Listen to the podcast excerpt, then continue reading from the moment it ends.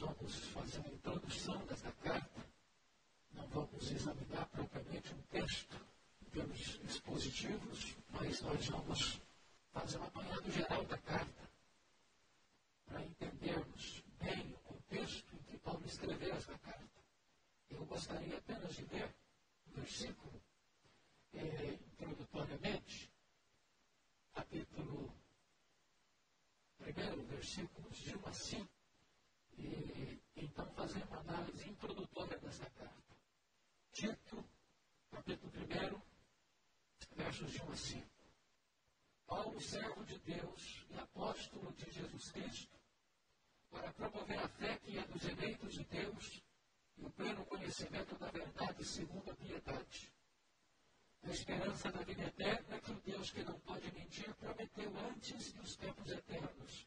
E em tempos devidos manifestou a sua palavra mediante a pregação que lhe foi confiada por mandato de Deus, nosso Salvador. A Tito, verdadeiro filho segundo a fé comum, graça e paz da parte de Deus Pai e de Cristo Jesus, nosso Salvador. Por esta causa te deixei em quieta, para que pusesses em ordem as coisas restantes, bem como em cada cidade constituísses presbíteros, conforme te prescrevi. Nós vamos então conversar sobre o tema Uma Introdução à Carta de Paulo a Tito. Esta carta é uma das cartas pastorais que Paulo escreveu. Das cartas pastorais, esta é a mais breve. As outras duas são a primeira e a segunda carta de Paulo a Timóteo. As cartas pastorais eram orientações práticas do apóstolo aos seus dois filhos da fé, Timóteo e Tito, ensinando a eles as maneiras mais práticas de agir à frente da igreja de Deus, como representantes do apóstolo que eram e como pastores do rebanho. Esse termo, cartas pastorais, foi cunhado, foi desenvolvido a partir do século XVIII, da era cristã. E talvez esse termo não seja um termo muito próprio, conforme o Anderson coloca, porque, na verdade, Timóteo e Tito não eram pastores, no sentido que nós entendemos hoje de pastor. Eles não eram pastores propriamente de uma comunidade local. Eles eram obreiros itinerantes, encarregados por Paulo para cuidarem de determinadas igrejas em determinadas circunstâncias, mas de maneira transitória. E daí eu estou certo de que estas cartas, tendo princípios práticos da vida cristã, são absolutamente oportunas e pertinentes ainda hoje para a igreja. E eu quero apontar aqui algumas razões porque esta carta que vamos estudar é tão oportuna, é tão necessária, é tão urgente. Em primeiro lugar, então, por que, que esta carta é tão importante? Primeiro, porque a classe pastoral está em crise. Esta carta é dirigida a um pastor, este jovem pastor como se portar na igreja de Deus. E quando você olha para o cenário nacional, para o cenário brasileiro, você vai perceber que há muitos pastores confusos, perdidos no ministério, sem saber o rumo seguir, sem saber a postura adotar, sem saber como agir na igreja de Deus. Alguns pastores estão cansados da obra, estão cansados na obra. Conforme Paulo escreveu aos Gálatas, capítulo 6, verso 9, há muita gente cansada de fazer o bem. Tem gente até questionando, será que vale a pena? Há outros pastores que estão vivendo de forma indolente, não chegando a ponto de se afadigar na palavra e ser um treino aprovado na palavra. Há outros pastores que não vigiam o rebanho, do perigo dos lobos que estão fora, querendo entrar para saltar nas ovelhas, e nem daqueles que se vestem com peles de ovelhas enrustidos no meio do rebanho, procurando uma ocasião para arrastar após si as ovelhas. Há outros pastores que não ensinam o rebanho de Deus como com conhecimento, conforme Jeremias 3,15. E desta maneira, amados irmãos, nós estamos vivendo num período em que a classe pastoral está em crise. Em recente pesquisa no Brasil, se constatou que as três classes em maior crise são os políticos, a polícia e os pastores. Isso retrata a necessidade de se estudar as cartas pastorais. Segundo lugar, porque muitas igrejas. Você percebe que muitas igrejas não sabem como lidar com os ataques externos e com os conflitos internos. Muitas igrejas não sabem lidar com a questão da invasão dos falsos mestres e nem com o assalto das falsas doutrinas. Muitas igrejas esgotam suas energias com os conflitos intestinos internos, com as muitas tensões domésticas e desviam o foco da sua atenção do trabalho principal da igreja, que é adorar a Deus e fazer a sua obra. Gasta o seu tempo e as suas energias com discussões internas, com conflitos internos, com tensões internas. E isso revela que a igreja precisa de estudar as cartas pastorais. Terceiro lugar, por que, que nós temos que estudar essas cartas? Porque há nas igrejas um descompasso vida. Amados irmãos, esta carta que vamos estudar revela a necessidade de se estudar sua doutrina, de se ensinar sua doutrina, mas ao mesmo tempo ela revela a necessidade de ensinar a verdade que desemboca na piedade. Ao mesmo tempo ela dá ênfase na questão das boas obras. E nós vivemos, de certa forma, esse, esses dois extremos, esses, esses dois flancos é, estavam atrás do dinheiro dos coríntios. Irmãos queridos, vamos entender aqui um pouquinho. Eu, eu vou voltar daqui a pouco à treta, para explicar um pouco mais. É, a primeira menção que a Bíblia faz de Paulo em Creta foi quando ele estava indo naquela viagem para Roma, como prisioneiro. Tiveram uma certa parada naquela região, mas foi uma parada curta. Paulo estava preso, talvez Paulo não tivesse toda a liberdade nem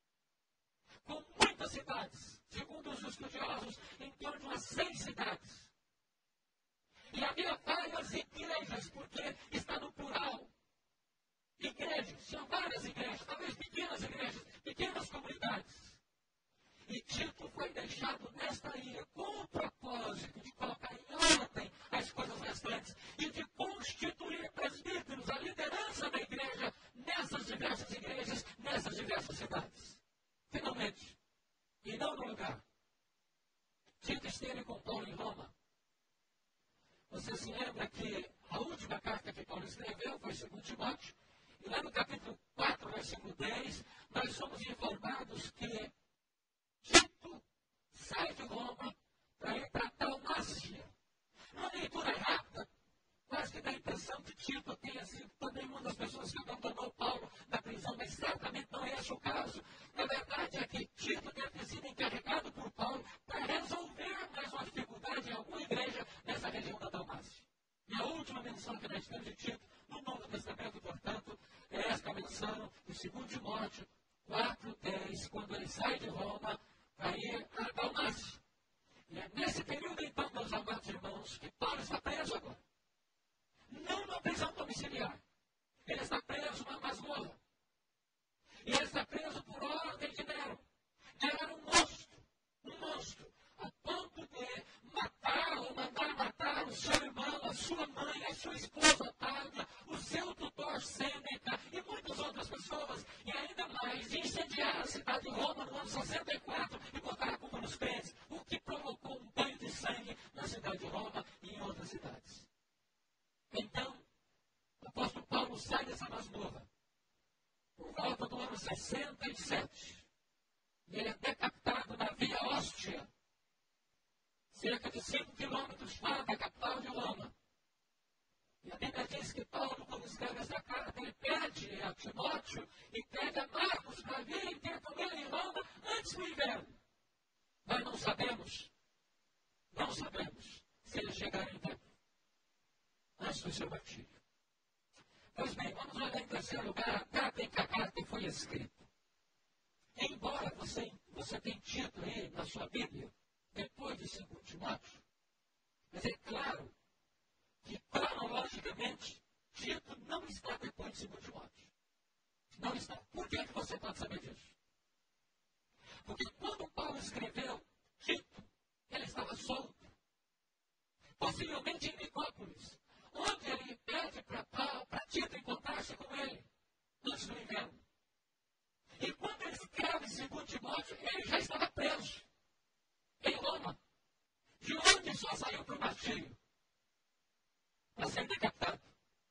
Então, com toda certeza, Paulo escreveu Tito, depois, antes de escrever segundo Timóteo, possivelmente depois que Paulo escreveu a primeira carta a Timóteo. E escreveu Tito antes de ser preso na cidade de Roma. Talvez a hora que tenha sido essa.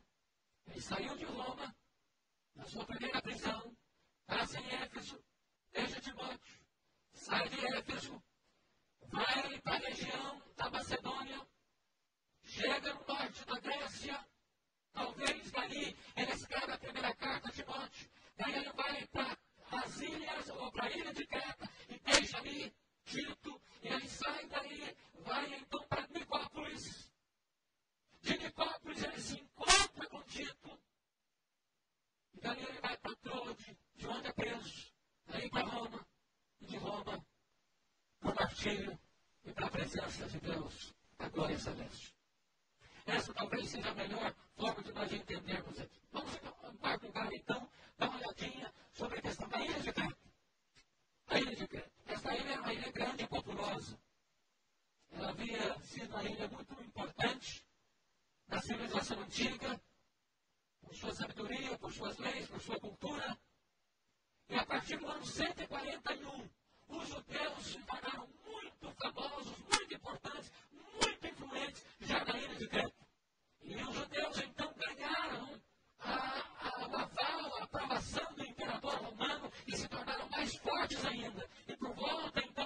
107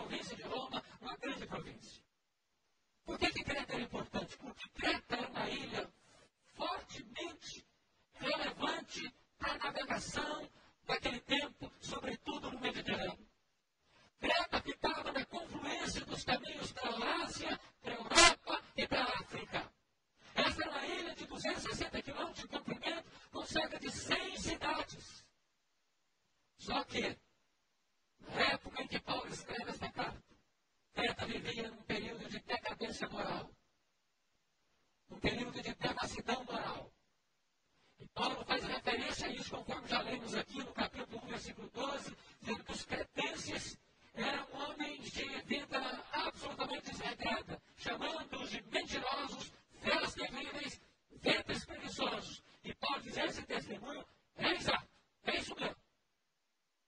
Então, nessa região tão complicada, é que a palavra de Deus vai ser plantada. Deixa eu lhes dar um fato aqui de cultura geral muito, muito bom. Quem de nós já não escutou já ouviu falar a palavra sincretismo. Sincretismo é a mistura de várias crenças. A palavra sincretismo vem de Creta. Essa palavra foi cunhada dos cretenses. Por que, que essa palavra foi cunhada? Porque cada uma dessas cidades era independente e eram cidades muito é, é, altivas, no sentido que cada uma queria ocupar a primazia, queria ocupar o lugar principal. Elas nunca estavam unidas, exceto quando algum inimigo externo tentava atacar as cidades. Então elas se uniam. E com alguns famílias, já percebeu isso? É por isso que briga de irmão é fundamental. Alguém já disse, né? Irmão pode estar brigando com o outro, pode estar falando mal do outro, etc e tal. Mas olha que vem alguém de fora para atacar, ele se une. Já percebeu isso? Se une. Os cretenses eram assim. Eles disputavam entre eles, querendo ser o maior, querendo ser o mais importante, querendo ser o relevante, querendo ser o maior de todos. Na hora que um inimigo externo vinha atacar a ilha, os cretenses se uniam. Daí, daí surgiu a palavra sincretismo. Sincretense. É, também, por essa razão, do sincretismo, esta ilha era uma ilha onde confluía toda sorte de cultos, religiões, filosofias e linhas de pensamento. Agora, a pergunta é, irmãos, eu queria levantar essa questão para a gente pensar juntos. Qual é a origem das igrejas secretas? Como essas igrejas começaram? O Novo Testamento não nos informa com muita clareza. Alguns pensam que foi Paulo quem plantou essas igrejas no pequeno período que Paulo passou durante a sua viagem para Roma. Não é provável que seja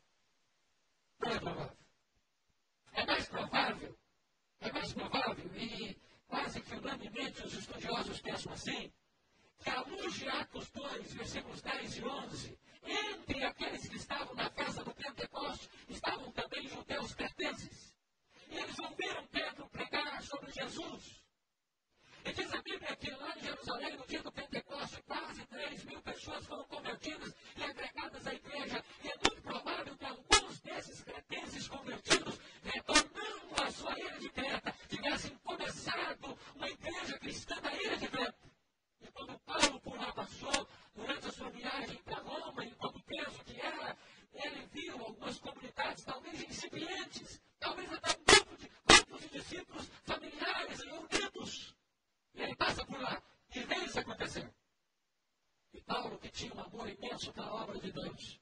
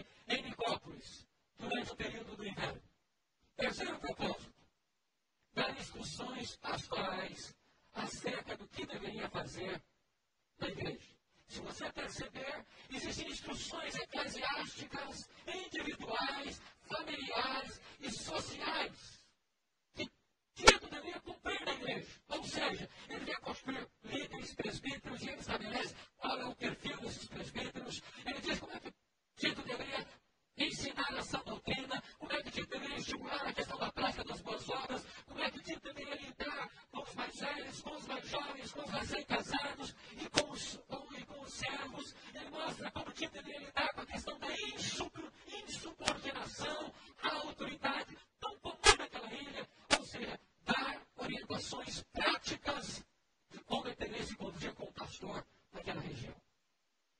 Este é o propósito dessa carta. Eu quero terminar com o último ponto, colocando aqui as principais ênfases da carta. Primeira ênfase é a organização das igrejas. Olha aí, capítulo 1, versículo 5. Por esta causa te deixei em Creta, para que pusesses em ordem as coisas restantes. Notem vocês que muitas coisas estavam fora de lugar nas igrejas de Creta. Paulo não menciona que coisas. Talvez, ao longo da carta, a gente comece a entender algumas coisas dessas. Por exemplo, o ensino dessa doutrina. A igreja estava rodeada de falsos mestres e Tito deveria encarregar-se do ensino dessa doutrina. Segundo, devia aplicar a questão da disciplina. Terceiro, devia combater os falsos mestres. Quarto, devia instruir essa doutrina aos crentes que pudessem produzir vida piedosa. Organizar as coisas seria isso. Basicamente, o ministério de ensino se corrige as deficiências da igreja através da palavra. Esse é o ponto que Paulo quer focar. Segundo, a ênfase principal, a liderança da igreja. Versículo 5 a 9 do capítulo 1. Irmãos queridos, Paulo sempre teve, isso é importante destacar, Paulo sempre teve uma preocupação com o governo da igreja.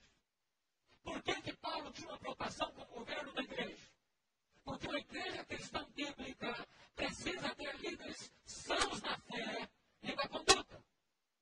E por que, que os líderes da igreja precisam ser sãos na fé e na conduta? Por quê? Porque, na verdade, o supremo governo da igreja, o supremo objetivo do governo da igreja é preservar a verdade revelada preservar e proclamar a verdade revelada. Se a liderança encarregada disso não tem comprometimento com a sã doutrina e com a vida santa, ela está inapta para cumprir o propósito dela na igreja, que é preservar e proclamar a verdade de Deus. É claro que o apóstolo Paulo é absolutamente claro na necessidade, conforme já dissemos, de manter esse binômio ortodoxia e piedade doutrina e vida. Se você perceber, tantos hereges gnósticos que estavam aí incipientemente iniciando no primeiro século, quanto uh, o judaísmo enfatizavam o ensino sem vida. E nós? Por que isso? Porque as práticas legalistas, todas elas, levam muito mais a uma observância exterior do que a uma piedade interior. E todas as vezes que nós tentamos colocar a vida cristã por aspectos externos, nós podemos até enganar os homens, mas jamais enganaremos a Deus. Lembra do fariseu? Que vai para o templo, e é uma palavra de Jesus que desce o templo e chega no templo e se levanta e ora e Senhor, graças te dou, porque não sou como os demais homens, eu jejuo, eu entrego dízimo, eu não adultero, eu não sou como esse infeliz publicano que está aqui. E ele tinha dado nota máxima para si mesmo. E ele tinha se comparado com aquele que estava lá. E o publicano diz a Bíblia que nem eu sequer ousou levantar os olhos e batendo no peito, Senhor, tem misericórdia de mim, porque eu sou um pecador. E Jesus disse que o fariseu não é justificado. Mas aquele que se humilha, desce para sua casa justificado. Toda vez que nós tentarmos avaliar a vida cristã apenas pelos aspectos externos, nós corremos esse risco de fazer uma análise equivocada. Porque a Bíblia diz que só Deus sonda os corações. Terceiro lugar, por que, é que Paulo escreveu esta carta? Qual o propósito? Combater as, os falsos mestres e as falsas doutrinas.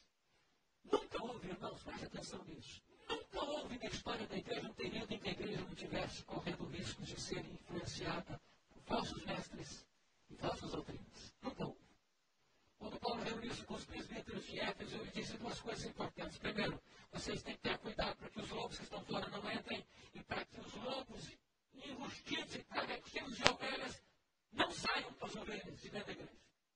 Não tirem as ovelhas de dentro da igreja. E se você perceber, Paulo aqui vai falar quais são as marcas desses falsos mestres. Olha aí comigo. Primeiro, intelectualismo especulativo. 3.9, olha aí evita discussões insensatas, genealogias, contendas e debates sobre a lei, porque não têm utilidade e são fúteis. Aqueles falsos mestres queriam discutir ideias no campo das ideias apenas, apenas uma questão especulativa de coisas irrelevantes. Segunda coisa, espírito de exclusividade. Capítulo 2, versículo 11. Portanto, a graça de Deus se manifestou salvadora a todos os homens. Por que, que Paulo diz isso? Porque alguns mestres lá estavam dizendo que a graça de Deus só era dirigida a um grupo especial, seleto. A uma espécie de aristocracia espiritual. Toda vez que você vê um grupo religioso, nós somos os únicos. Se não tiver do nosso lado, não está certo. Se não fizer parte do nosso grupo, não vai para o céu. Se não fizer parte da nossa denominação, está no inferno. Você percebe que essa é a mentalidade de falso mestre, é a mentalidade de seita. Terceiro, note aí, outra característica dos falsos mestres, ascetismo. Capítulo 1, versículo 15. Todas as coisas são puras para os puros. Todavia, para os impuros e descrentes, nada é puro. É aquela ideia, não faça isso, não toque aquilo, não toque aquilo outro. A ideia de que ser crente não comer isso, não beber aquilo, não fazer aquilo outro. Embora é verdade que ser crente, talvez você precisa abster-se de determinadas coisas, mas ser crente é muito mais do que abster-se de, é de fazer alguma coisa positiva. Quantas pessoas pensam até hoje ainda que ser crente é não fumar, não beber, não roubar, não jogar, não adulterar, e essas coisas um crente não vai fazer mesmo. Mas tem muita gente que não bebe, não joga, não adultera, não mente, e nunca vai para o céu, que nunca se arrependeu dos seus pecados e nunca creu no Senhor Jesus. Então, essa ideia do ascetismo é um equívoco. É um equívoco. Terceira característica dos falsos mestres. Licenciosidade. Olha o versículo 16 do capítulo 1. Deus, professam conhecê-lo. Entretanto, negam por suas obras. Por isso são abomináveis, desobedientes e reprovados para toda boa obra. Ou seja, as pessoas, nós somos crentes, nós somos salvos, mas quando você vai olhar a vida dele, não há consistência entre o que ele prega e o que ele vive, e o que ele crê e o que ele pratica. Vamos ver mais. Ganância. Olha outra característica dos falsos mestres, capítulo 1, versículo 11. É preciso fazê-los calar, porque andam pervertendo casas inteiras, ensinando que não devem. Por quê? Por corpo e ganância. Por que, que eles ensinam as falsas, as heresias, os falsos ensinos? Porque eles andam tão apressadamente de casa em casa? Porque eles estão motivados pelo dinheiro e não por amor às almas. E Paulo então vai denunciando as características desses falsos mestres. E aqui, finalizando aí a nas suas práticas, podemos pensar, por exemplo, é, no legalismo deles capítulo 1, versículo 4.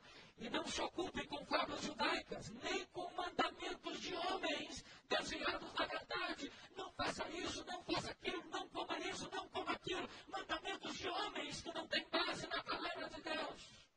Então, nós poderíamos sintetizar o caráter desses falsos mestres em quatro coisas. Primeiro, quanto ao seu caráter, eles eram insubordinados, enganadores e faladores, capítulo 1, versículo 10. Porque existem muitos insubordinados, oradores frívolos e enganadores, especialmente os da circuncisão, ou seja, os judaizantes. Segundo, quanto às suas motivações, eles eram gananciosos, versículo 11, conforme nós já vimos, porco e ganância. Terceiro, quanto ao seu ensino, eles eram apegados às tradições judaicas e às lendas, versículo 14, conforme nós já olhamos. E finalmente, quanto às suas pretensões, eles professavam ser verdadeiros mestres do Evangelho, mas a, a prática deles era outra, versículo 16, conforme também já lemos. Era o de Paulo em escrever essa carta? Quarto lugar, o ensino da sã doutrina, capítulo 2, versículo 1. Tu, porém, fala o que convém à sã doutrina. Importante ponto aqui. Note que Paulo diz para Timóteo, para Tito, Tito, você deve combater os nossos mestres, fazê-los calar. Abre a boca deles. Mas não basta apenas denunciar a heresia. Você precisa também ensinar a sã doutrina. Também, as duas coisas são necessárias. Não pode ficar apenas no lado negativo. Tem que também estabelecer um aspecto positivo. O que é sã doutrina? A palavra sã é um termo médico e indica a doutrina que está livre de corrupção e enfermidade. Quinto lugar, a promoção da ética cristã. Capítulo 2, versículos 2 a 10, Paulo vai mencionar aí a necessidade de cada grupo, os jovens, os mais velhos, os recém-casados, os servos,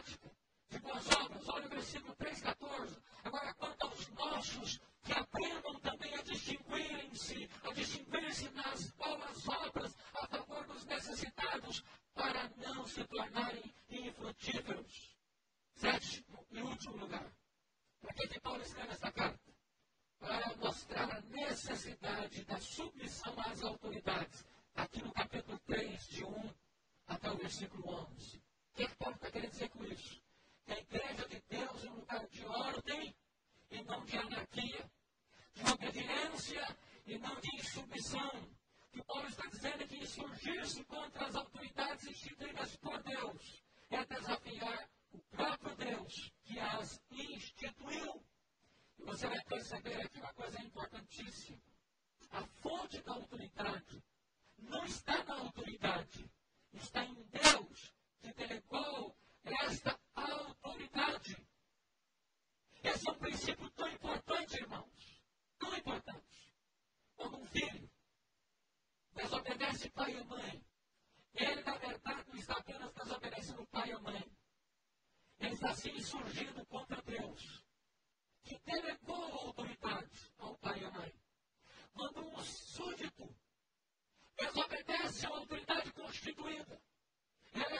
está resistindo não àquela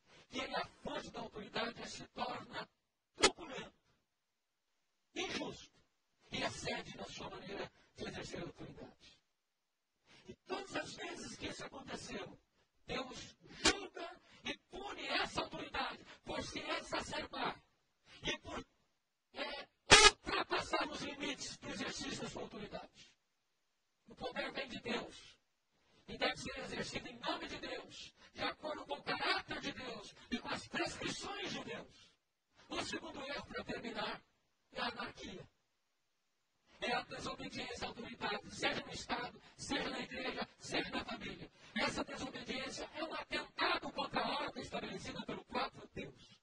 Se a autoridade não pode exceder, atribuindo a si mesmo poder, os liderados não podem se rebelar, sacudindo de si o jugo da obediência. Portanto, esta carta é uma das cartas mais práticas do Novo Testamento. E eu espero em Deus, e Deus nos dê alegria entusiasmo em estudá-la, em aprender com ela, em ver esses princípios práticos para a nossa vida cristã. Que Deus nos ajude, que Deus nos abençoe e que Deus nos edifique com essas verdades tão benditas.